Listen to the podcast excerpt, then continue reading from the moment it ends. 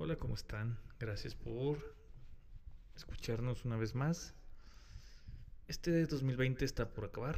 Probablemente es la fecha de lanzamiento de este capítulo. Ya haya pasado Navidad. Así es que feliz Navidad atrasada. Y feliz Año Nuevo. Por si lo escuchas en Año Nuevo o antes o después.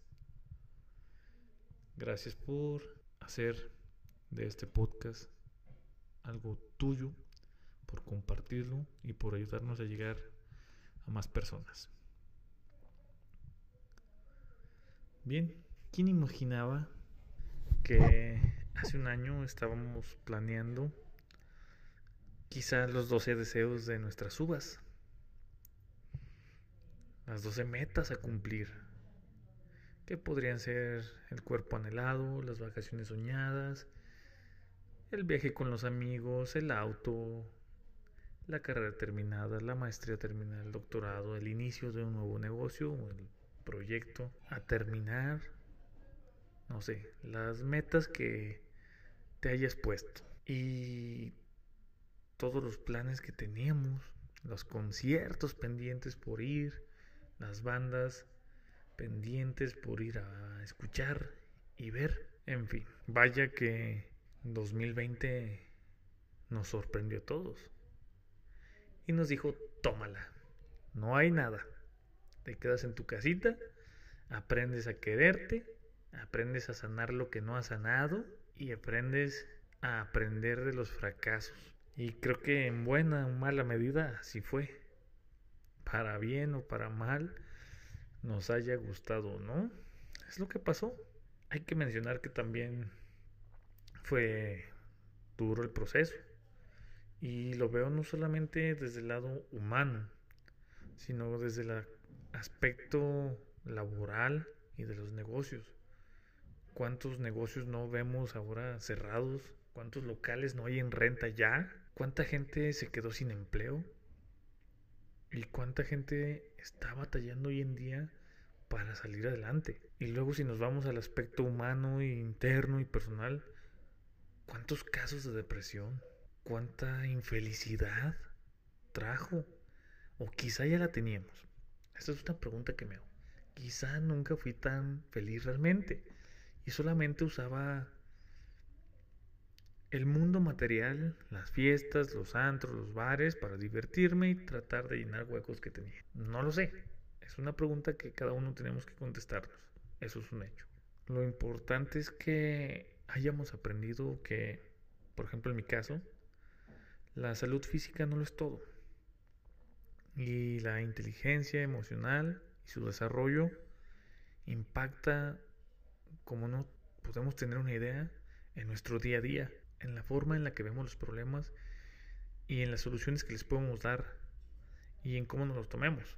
Porque podemos tomarnos todo lo malo que nos pasa como aprendizaje y desechar lo que de plano no te enseña nada o podemos enfrascarnos y ser infelices y deprimirnos y no querer salir de la cama, ni comer, ni siquiera vivir. Y creo que también el 2020 nos enseñó a valorar de verdad la compañía y a saber de una u otra forma a quién sí queremos en nuestra vida y a quién no. Y quién sí nos quiere en su vida y quién no. Porque una cosa es que tú quieras a alguien en tu vida y otra cosa es que si alguien también te quiere en su vida. Y lo digo en el aspecto del aumento de casos de violencia intrafamiliar. Y hablamos que son parejas de recién casados o de gente que tiene 80 años casada. Bueno, no 80, unos 50, 60 años. Y aplica de los dos lados, tanto del hombre como de la mujer. Y dices, hey, ¿qué está pasando? ¿Será acaso que realmente ya no había amor? ¿Sería acaso que eran otras circunstancias las que hacían que conviviéramos? Porque si bien es cierto que cada uno necesitamos nuestro propio espacio, digo, por ejemplo, en el caso de las parejas, cuando escoges a una se supone que es porque estás pleno con ella y te encanta y disfrutas a cada momento a pesar de que nadie es perfecto y todos tenemos defectos que a veces están muy feos.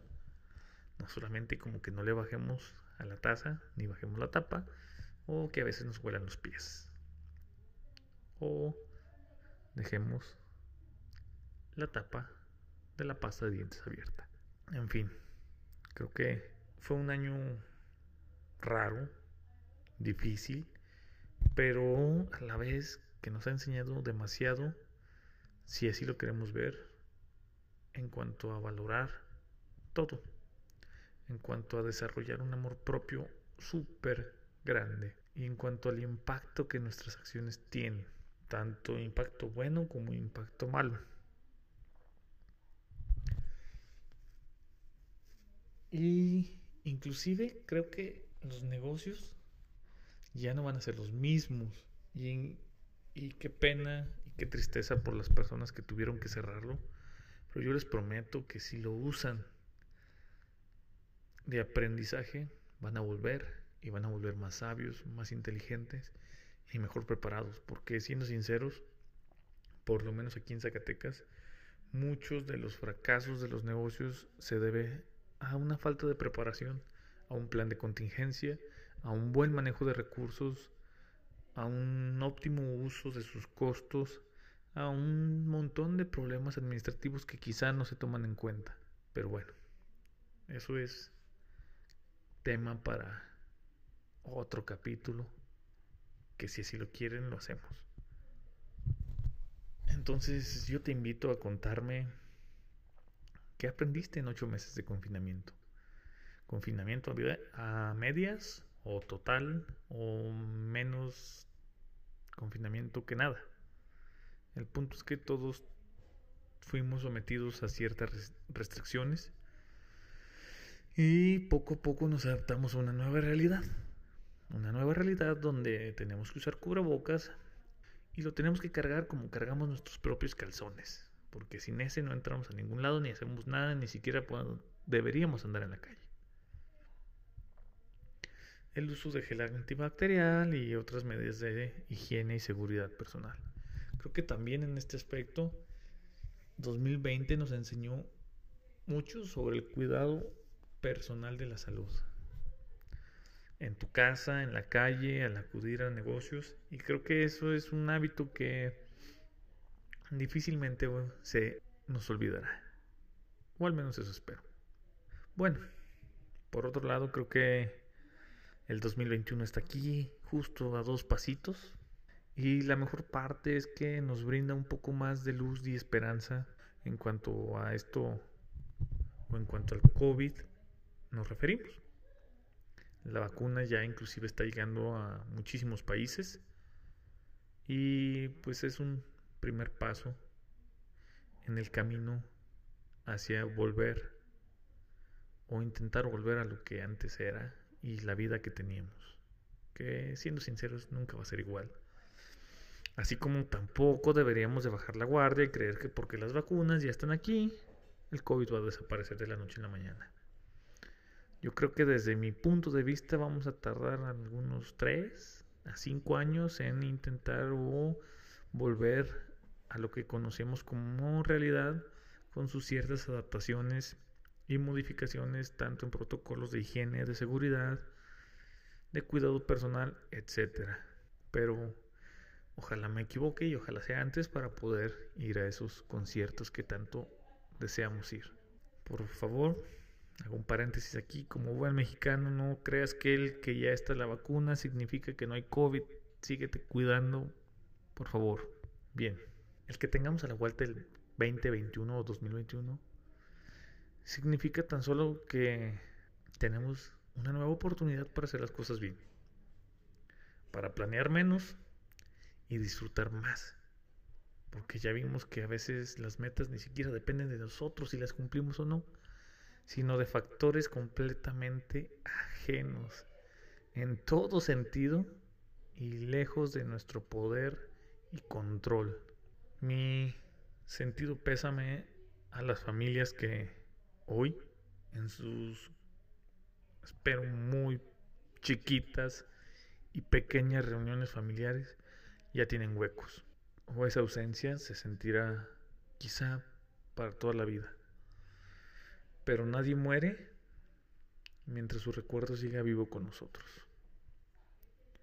Y por otro lado, a las personas que aún tenemos la mesa completa y no hay ningún hueco, no saben cuán afortunados somos. Síganlos cuidando. Y creo que, que no necesitamos una fecha en específico para reunirnos o para celebrar que estamos en familia o para pedir perdón, sino que el calendario tiene 365 y a veces 366 días para vivir en plenitud con nuestros seres queridos. Hay que hacer conciencia y recordar que cada día no es un día más, es un día menos de vida. Por eso confío plenamente en que la gran mayoría de nosotros hemos aprendido bastante o bastantes de las lecciones que el 2020 nos trajo o nos dio. Tengo la fe y la esperanza y la confianza de que 2021 seremos más sabios y tomaremos mejores decisiones con respecto al cuidado, sobre todo el personal, ya que este no solo involucra nuestro físico, sino también el emocional. Y, y vaya que lo demostró el 2020. Espero que los nuevos negocios que en 2021 surjan nos sorprendan y sean inclusive mucho mejores de los que ya se tenía pensado o de lo que ya eran en 2020. Espero en 2021 cumplamos esos objetivos que hoy, en 2020, no pudimos. Y que entendamos que solo fue posponerlos un poquito, un ratito nada más, mientras nos reestructurábamos desde adentro hacia afuera. Creo firmemente que 2021 tiene grandes oportunidades y sorpresas para todos. Gracias por escucharnos. Gracias por estar aquí. Los quiero, los llevo en el corazón. Nos vemos en 2021. Feliz año y felices fiestas para todos. Cuídense. Este podcast fue hecho para platicar, para filosofar para pasar un rato agradable. A veces solos y a veces con invitados.